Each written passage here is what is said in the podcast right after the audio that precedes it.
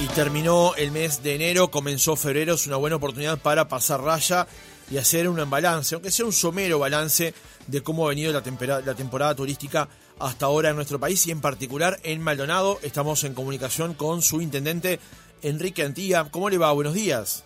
Buen día, ¿cómo le va? Muy bien, muchas gracias por atendernos. Bien, mucho gusto. Antía, cuéntenos, ¿cuál es el balance que hace, aunque sea somero el mismo, del fin del mes de enero en lo que tiene que ver con la temporada turística allí en su departamento? Sí, somero sí, porque números no tengo. este, no hay números estadísticos, que eso se maneja el ministerio posteriori. Pero enero fue un muy buen enero para Maldonado, ¿no? Todo de Maldonado, desde Piriápolis hasta José Ignacio, Punta del Este, Las Barras. Todo Maldonado fue muy buen enero. En ocupación en cantidad de gente en para, para los restaurantes, para los hoteles, etcétera, para los alquileres también. mucha gente y la gente está toda conforme. Desde el vendedor de playa, el acomodador de coches, este, el kiosquero hasta el del restaurante. Todos trabajaron. ¿Se puede decir que estuvo por encima de las expectativas que había en diciembre, por ejemplo? Sí, muy por encima. Muy por encima se puede decir. Había expectativa de mejorar, pero no tanto. Así que, en definitiva, lo que pasó fue que, que, la, la, apuesta a seguir este, brindando oportunidades y presentando el departamento y la gente la, la, tomó con ganas y vino en forma muy importante, ¿no? De todos lados, ¿eh? Más argentinos, más brasileños, más europeos, ¿eh? este, y eso fue como un denominador durante todo el mes de enero. Usted destacaba justamente, Intendente, que eh, es de, punta a punta ese, esa mejora, ¿no? Esa, esa condición de buen enero en todo el departamento. Sí, desde Playa Verde, de Piriápolis y Playa Hermosa y San Francisco hasta, hasta Anantiales, etcétera, José Ignacio, toda la costa. Eh, y todo el mundo hablando bien. Una, una buena onda en general, porque todo el mundo estaba laburando eh, en la playa, los vendedores de de barquillo, los vendedores de helado, todos. todos. Ah, se le pregunta eh, a la gente, le, yo le pregunto mucho, ¿y cómo estás? ¿Y qué estás haciendo? Y la gente te dice, está, está, está contenta. hacía una falta enorme, ¿no? Porque había una peladera estos años imponente. Y bueno, esto, ha habido un cambio, gracias a Dios. Intendente, e, eso esa fidelidad del cliente de turismo de, Maldonado, ¿a qué cree que se debe? Porque sabemos que las condiciones para venir desde Argentina a Uruguay eran unas muy particulares, había unas dificultades económicas en particular para poder llegar, pero hay una fidelización del cliente, ¿no? Hay, hay, hay, hay mucha gente, muchos argentinos que han venido siempre a la zona, este, unos, por ejemplo, eh, a Piriápolis hay toda una barra de gente de la provincia de Rosario, Córdoba, etcétera, Santa Fe, que son afines a, Piriápolis y, repiten, ¿no? Este, también a Punta del Este y también a José Ignacio. Es decir, nosotros estamos trabajando mucho en ese sentido, en promoción, en, brindar, en, fidelizar al cliente con, con con propuestas y con, con, una zona que está evolucionando. Hay la cantidad de eventos que hubo este verano imponente y siempre llenos.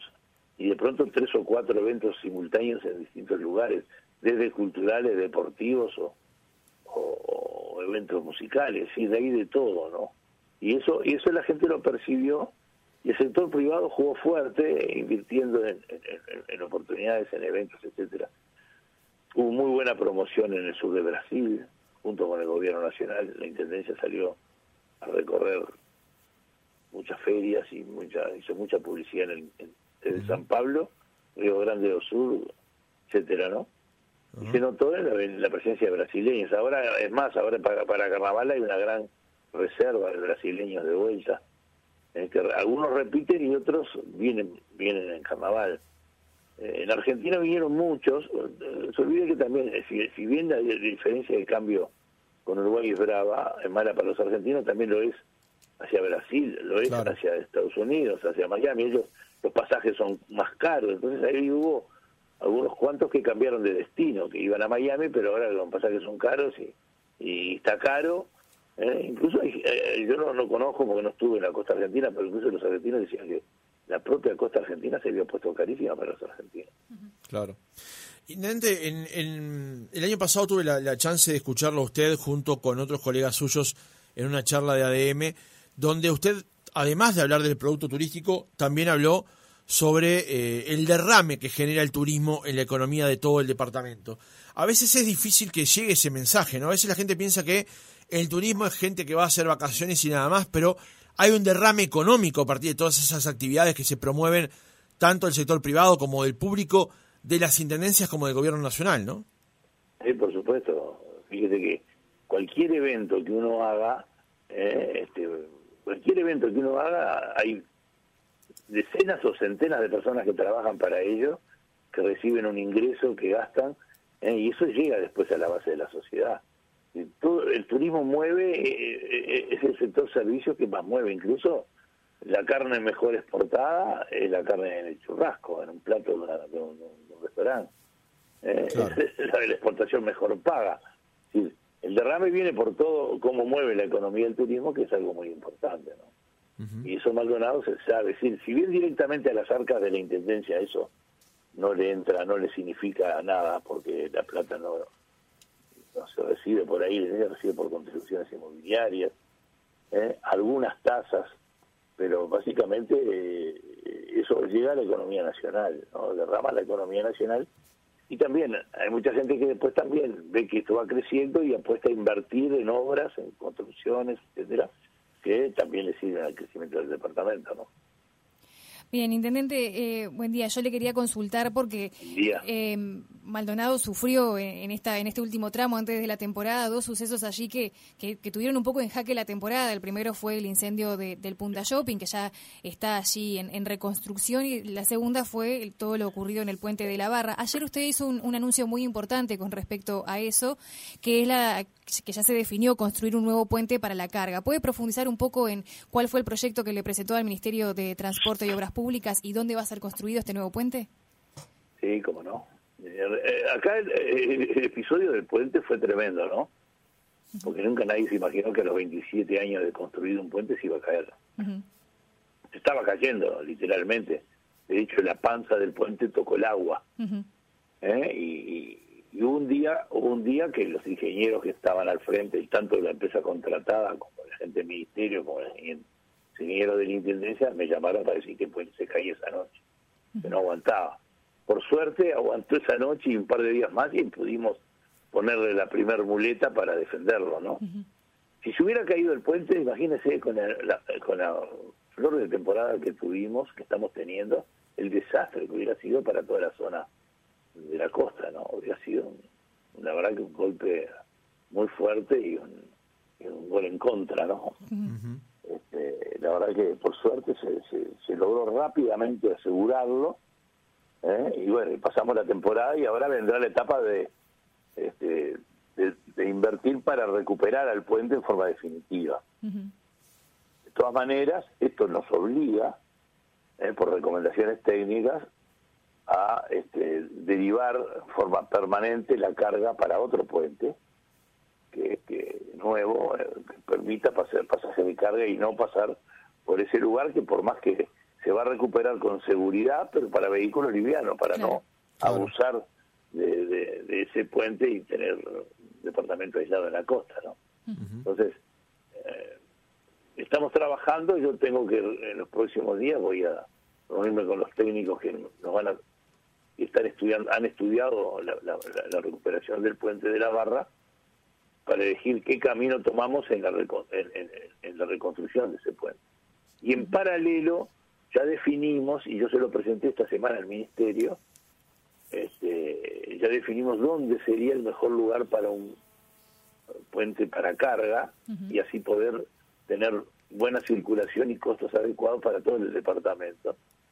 Y yo le presenté un, un, previo que estudiamos, un pasaje que es el, donde era el tradicional pasaje de tropas, que cruzaba el arroyo Maldonado, ¿eh? y ahí se llama el Paso del Guerrero, y es un lugar donde eh, es un puente de, dimensión normal, no, no monstruos de puente, lo que eso en los costos importa, ¿eh? y, pero a su vez la caminería de acceso por está muy vinculada a toda la caminería de rutas del departamento, y sería fácil acceder por la 104, fácil acceder por el camino Egusquiza, fácil acceder de San Carlos. Es la, derivamos la, la, carga pesada por, por caminos de ruta propicios para circular camiones y sin interrupciones. Así que este, de pronto el camión hará 4 o 5 kilómetros más, pero no tiene semáforo, no tiene calles cortadas, en fin, va a facilitar la tarea, ¿no?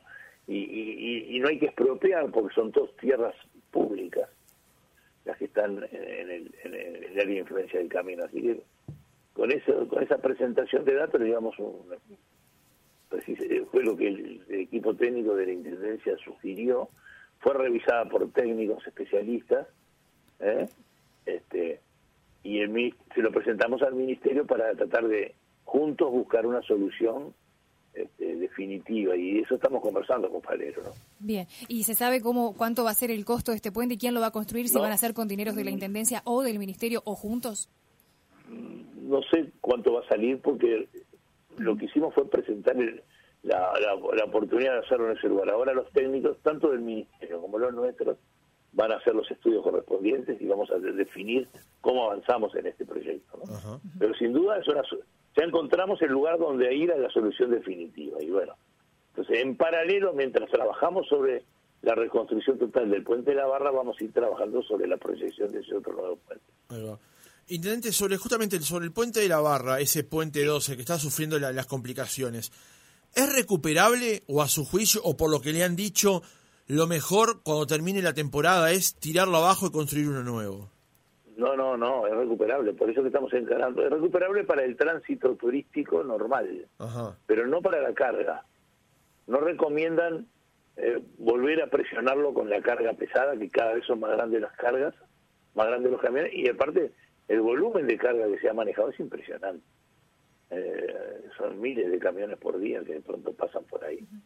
O mil camiones, yo que sé, es una cifra muy importante, lo vamos a saber cuando tengamos un solo puente donde pase la carga. ¿Eh? pero realmente el movimiento de, la construcción eh, y del abastecimiento en el departamento en verano y durante todo el año de la construcción es muy importante y tenemos que buscar una solución firme para eso. Claro. Cuesta plata, evidentemente las obras de infraestructura para desarrollo cuestan plata. A la Intendencia le va a costar plata y bueno, esperemos que el gobierno nos ayude también en alguna parte por lo menos. Y cambiando de asunto, eh, ¿en qué está el tema hoy de la obra en el predio de San Rafael? Empezó, empezó a hacer, el dato que tengo de parte del empresario que hizo, le comunicó la, al área técnica nuestra que tiene los contratos ya armados con todas las empresas vinculadas a la primera etapa, que es la reconstrucción de excavación, pozos, es decir, toda la parte de garajes y todas las contrataciones del inicio de obra que tienen las empresas contratadas. Y ya empezaron con una de las empresas que tiene que hacer la preparación de un muro especial para ir que le dé entrada a otra empresa que hace el muro calado que es una obra de ingeniería mayor también.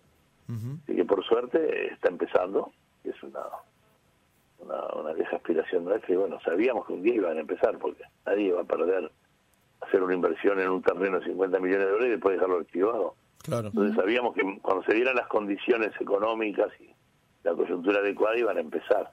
Eh, han empezado y eso nos deja más contentos. ¿no? Claro. ¿De alguna manera le incomodó, intendente, las múltiples demoras que hubo de parte del privado para la ejecución del proyecto?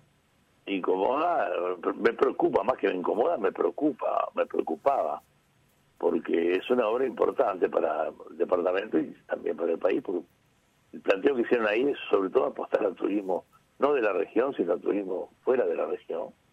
Pero pasamos por dos años de pandemia, donde también dos años sin, prácticamente sin, vuelos internacionales, sin hotelería. ¿eh? todo eso eh, impactó contra un proyecto de desarrollo turístico. Era impensable hacer un proyecto de desarrollo turístico en un momento que el turismo internacional estaba muerto. Y eso hay que comprenderlo. Yo lo entendí enseguida. Muchos otros no lo entendían, pero este, incluso muchos abonaron la, la, la, línea de, de, criticar y de, y de resaltar que no se hacía para sembrar este, dudas sobre, sobre las decisiones que hemos tomado. Y sin embargo, en paralelo, el departamento siguió creciendo en construcción impresionantemente. Entonces, también el proyecto este ve, eh, estoy seguro que el desarrollista Cipriani ve el departamento sigue creciendo y esto ayuda a seguir buscando oportunidades de inversión. Entonces, Maldonado está creciendo y creo que todo esto apunta en el mismo sentido, ¿no? Justamente, Intendente, la pregunta iba en esa línea, porque hace pocos días eh, eh, el país anunciaba sobre el lanzamiento de eh, Mansa Bay, un, bueno, una propuesta allí de, apartamentos y que después de su lanzamiento quedaban apenas 30 unidades disponibles. ¿Hay, por ejemplo, otras obras de infraestructura que estén anunciadas por parte, ya sea de, privados, para, para aumentar hay la... Cantidad, Hay cantidad. Fíjese que nosotros el año pasado, en el 2022, aprobamos obras en total de 588 mil metros cuadrados de construcción. Casi todo eso está empezando y parte está en marcha, pero eso se aprobó el año pasado. El anteaño aprobamos 460, 470 mil metros cuadrados. Si, si, sumamos los dos años, solo el año pasado es una inversión privada de 1.100 millones de dólares. Solo el año pasado. Y en los cinco años últimos, del 17 al 22, aprobamos obras privadas, proyectos como ese que usted refería, y hubo otros nombres, porque hay un montón de sociedades, distintos proyectos eh, en fraccionamientos, en casas de campo, en, edificios, propiedad horizontal, etcétera, de lo más variado, en todo el departamento, desde José Ignacio hasta Piriápolis, de lo más variado, por 3 millones de metros cuadrados de obra. 3 millones literales. Eso es una inversión privada promedio, ¿eh? este, porque lo hacen con deducciones impositivas que hemos logrado nosotros y el gobierno nacional, por, por inversión privada de 6 mil millones de dólares. Y yo siempre hacía referencia que es mucho más, es más que la UPM, ¿no? No se habla de eso, eh, yo quiero que, ustedes sean conscientes de esto. No se de UPM se han escrito ríos y ríos, lo cual es bueno para el país, ¿no? Una empresa que viene, invierte y da trabajo y genera crecimiento. Pero esto es más inversión que lo de UPM. Poco se ha hablado de eso y solamente eh, cuando me hacían algún reportaje, lo único que hacían referencia, ¿y ese Rafael se hará o no se hará? ¿Y el resto? ¿Que se estaba haciendo? Entonces, un poco para llevar cada cosa a su lugar, ¿no? Eh, la obra de San Rafael son 150 mil metros.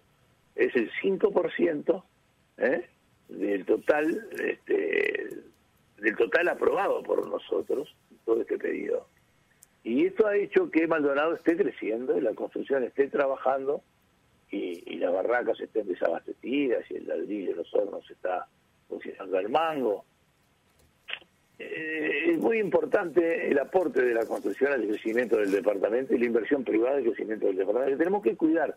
Por eso hay que arreglar el puente de la barra, por eso hay que pensar en un nuevo puente, por eso hay que seguir limpiando, por eso hay que apostar a, invertir más en seguridad para, para dar garantías. Entonces, todo eso tiene que es el Estado acompañando la inversión privada. Claro.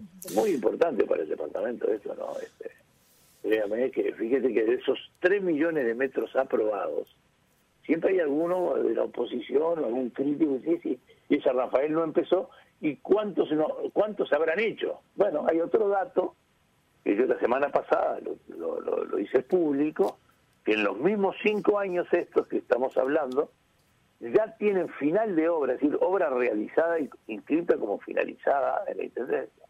2.250.000 metros cuadrados. Quiere decir que el 70% de lo aprobado se hizo ya. Y hay otro en marcha, evidentemente, lo del año pasado, que son 588 mil metros cuadrados, más lo del otro año, que son 460, eso no se ha terminado y algunas están recién empezando. Así que hay todo un camino por delante muy muy promisorio, ¿no? En esta misma línea, para ir cerrando el reportaje y además aprovechando porque no tenemos tantas oportunidades de conversar con usted, Intendente, el 30 de diciembre. no se preocupe. Bien. El 30 de diciembre del año pasado, el Ejecutivo aprobó el llamado a licitación para el desarrollo de la zona franca en Maldonado. ¿Qué va a implicar para el departamento la construcción de la zona franca allí? muy, muy importante. La licitación de la zona franca y en la zona del Jahuel es el 30 de mayo. Se abre el pliego el 30 de mayo. Este, y se le dio 120 días para que las empresas analicen bien las oportunidades y eso genera una expectativa de inversión sobre para muchas empresas de la región, para inversión en distintos temas, ¿eh? Este, pero básicamente con prioridad la de tecnología, porque hoy Punta del Este es un lugar muy bueno para poder trabajar para el mundo, porque además Uruguay es bueno en materia de garantías legales y en materia de seguridad eh, legal y este etcétera y de comunicación y de prestigio en ese sentido, de cumplir los compromisos. Nosotros estamos apostando a que se instalen, se radiquen algunas empresas y den trabajo a más gente, a jóvenes de Maldonado, ¿no? que se puedan ir preparando para poder brindar servicio. Eh, es una modalidad de trabajo que en el mundo funciona y en Uruguay ha sido exitosa. ¿eh? Y nosotros hace años que veníamos luchando por esto. Hace un año y medio que esto está en estudio del Ministerio de Economía de la Dirección de Zona Franca y recién se aprobó ahora, este, a fin de año el presidente lo anunció conmigo en junio del año anterior, ¿eh? del 2021, como una, opción de, progreso, y pasó todas las etapas, todas las consultas, y la licitación se hace el 30 de mayo de este año. Tenemos mucha expectativa, el predio es un predio muy bueno, son 40 hectáreas, de las cuales la primera etapa son 21 hectáreas, y, se le da opción para poder comprar el resto, así no queda no queda rabón, después falta de espacio el, proyecto, ¿no? Un lugar muy ubicado, muy bien ubicado en la esquina, frente al centro de convenciones, ¿eh? con ruta a todos lados y con servicios ah, ahí al, alcance de la mano, ¿no? Claro. Sí, sobre todo el, tipo de desarrollo de empleo en ese caso, ¿no? un empleo... la apuesta es a futuro, pero no, no el empleo que genere la construcción del parque. No, no, no, no, claro. El empleo a futuro que generan a distintas empresas que, operan con el parque. Intendente, una última pregunta y volviendo al inicio del reportaje, eh, hablábamos de cómo fue el mes de enero. ¿Qué expectativas tiene para febrero? Los operadores turísticos, los hoteleros y este, la gente inmobiliaria tienen reservas importantes para carnaval. Es decir, como que la segunda quincena sería muy fuerte las reservas que tienen. No sé qué está pasando en la primera quincena porque esto empezó hoy. Entonces, este, creo que por, por coletazo de enero va, a haber también una, una mejoría con respecto al año pasado, ¿no? Eso sin duda. Eh, mucha gente hay, sobre todo, además, está pasando algo, esto ya es como un denominador y que no nos llama la atención, es que de jueves a lunes eh, muchísimos uruguayos vienen a, a veranear acá al departamento y se han acostumbrado a estar de jueves a lunes en Maldonado y este, y algunos se quedan a trabajar a, distancia aquí en Maldonado también algún día más y eso mueve mueve en serio la economía del departamento ¿no? Intendente, ahora sí la última, perdón, pero la, anterior lo macañé. Em, el, fin de semana estuve en, en Piriápolis y justamente días anteriores se había anunciado que usted preparaba un plan para recuperar justamente la costa de Piriápolis. A grandes trazos, lo que se pueda contar, ¿qué implicaría justamente esa renovación de una zona muy particular, además de la ciudad, ¿no? Sí, muy buena, ¿no? Piriápolis es un motor de desarrollo muy importante del país. Es una zona... Maldonado tiene dos tractores. Punta del Este, con, que se va hacia José Ignacio, ¿no es cierto? Todo lo que eh, tracciona Punta del Este y Piriápolis con su zona de influencia. Hay distintos públicos para las dos zonas ¿eh? y en suma los dos hacen crecer a Maldonado y los dos hacen crecer al país. El Piriápolis es divino, tiene una costa maravillosa, en algunos lugares este, que está un poco, un poco deteriorada por, por un viejo, porque la Rambla, cuando se hizo la Rambla de frente al Argentino Hotel, era concepción de otra época, se fue muy arriba, y bueno, y en vez de dejar la duna, se, casi que se fue arriba de la playa y eso ha generado deterioro de la playa. Pero al lado de la playa de Piriápolis, tenemos Playa Grande, después tenemos Playa Hermosa, después tenemos Playa Verde. Para el otro lado tenemos San Francisco, Punta Negra, es decir, tenemos Piriápolis y su entorno, que es desde, digamos, desde, desde casi que desde Punta Negra a, Solís, eso es Piriápolis, bastante de Solís. Y es divino y tiene los cerros y tiene las chacras rurales y tiene de todo. Nosotros lo que hicimos es venimos haciendo, porque eso no, no es proyecto, venimos haciendo un trabajo silencioso de recuperación de todos los espacios de costa, que estaban muchos ocupados de forma ilegal ¿eh? y muchos subutilizados. A modo de ejemplo, el año pasado sacamos un asentamiento donde estaba ahí donde hoy hay tuvo una cantidad de puestitos de venta de pescado muy lindo en la Rambla de al lado del puerto. Bueno, ahí había un asentamiento con gente viviendo hace años de pescadores. Se resolvió y se hicieron kiosquitos de venta de pescado y abajo eh, este, blogs para, para depósito de las redes de los pescadores, se le dio agua, conexiones a los baños. Hoy es un lugar turístico de apoyo de calidad. Antes era una porquería que además gedía, oía feo. ¿eh? Bueno, eso fue una recuperación de Paso Costa. Había un parador abandonado donde funcionaba una boca de pasta base, un poquito más adelante, ¿eh? que fue eliminado ese parador y se limpió hasta llegar a la roca. Era una construcción muy pesada, no se sabe los viajes de compra. Esta semana pasada, este, dentro de este plan, demolimos un parador abandonado en Playa Grande y se sacaron ahí solo 230 viajes de escombro. Y tenemos previsto sacamos eh, hace un mes y pico una cantidad de boteras particulares que estaban sufriendo espacios fiscales de la costa ¿eh? y tenemos previsto un reordenamiento total, hay dos o tres juicios ganados ya contra la gente que estaba viviendo y ocupando en la costa y la Intendencia va a ir demoliendo esas, esas, esas propiedades para generar un, potenciamiento de la costa.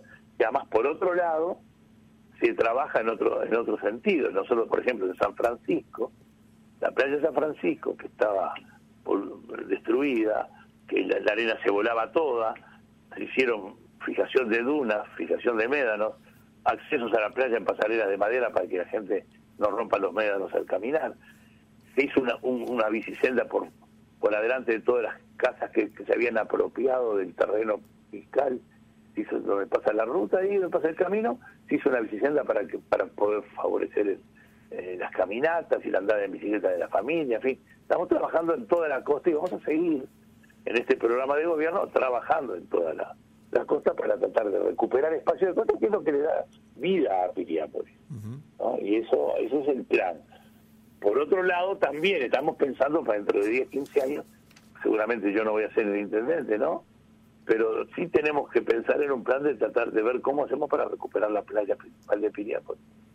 ¿Eh? Y ahí se está trabajando con algunas ideas de alguna universidad este, europea, creo que la Universidad de Cantabria, que tiene experiencia en eso, y vamos a proponerle después al gobierno alguna inversión en este, recuperación de las playas, pero eso ya va a pasar mi gobierno. Estamos estudiando y pidiendo información técnica al respecto, ¿no?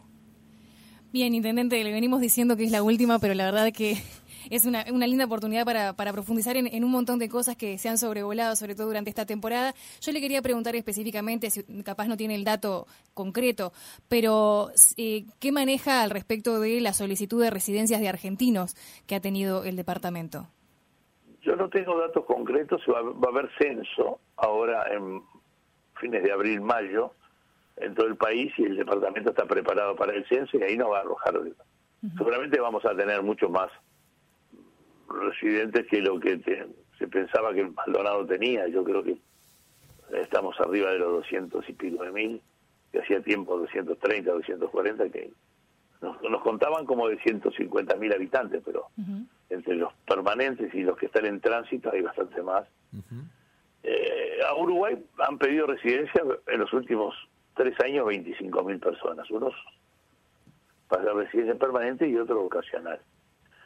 Muchos de ellos en Maldonado, seguramente 12 o 15 mil, seguramente tenemos, tenemos acá, este, pero ese dato no lo tengo exacto. Están los datos de migración, los datos de, la solicitud de residencia y bueno, a partir de ahí este, vamos a tener certeza, ¿no? ¿Qué sintió cuando escuchó al ministro? Tienen mucho más chiquilines, se llenaron los cupos que había, se están ampliando algunos colegios. ¿eh? Y esto, es bueno para el departamento. Le preguntaba, ¿qué sintió cuando escuchó al ministro Massa decir que Uruguay es el hermano menor de Argentina? Eh, eh, bueno, un poco... hay algunos en Argentina que siempre pensaron eso, ¿no? Y no se dieron cuenta que este es un país en serio. A Uruguay siempre lo ningunearon desde casi desde, los porteños lo ningunearon casi desde la época de la colonia, ¿no? Este, nosotros hoy nos tendrían, nos envidian por la estabilidad que tenemos, por la seguridad jurídica, etcétera, ¿no? por la seguridad individual. creo que fueron muy desacertadas, pero no le vamos a contestar a Massa, los hechos hablan por sí solos. Los propios argentinos le están diciendo a Massa, ojo, no, no, no ataques a los uruguayos que son un ejemplo. No estamos queriendo mirar en ellos y vos creo que estuvo infeliz, ¿no? Y el propio Brasil, que en ese caso sería el hermano mayor, este, sin duda este, pensó bien distinto. Pero además, yo, soy hermano mayor de una familia de ocho hermanos. Y un hermano mayor tiene más responsabilidades, lo cual es cierto siempre. Entonces Brasil tiene más responsabilidades.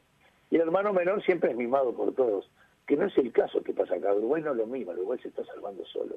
¿eh? Y siempre defendiéndose a los codazos para, para mantenerse como nación, desde el origen de nuestra independencia más. Así que eh, esa figura se puede interpretar de distintas maneras. Enrique Antía, intendente de Maldonado, gracias por haber estado otra mañana con nosotros. Bien, bien, justo.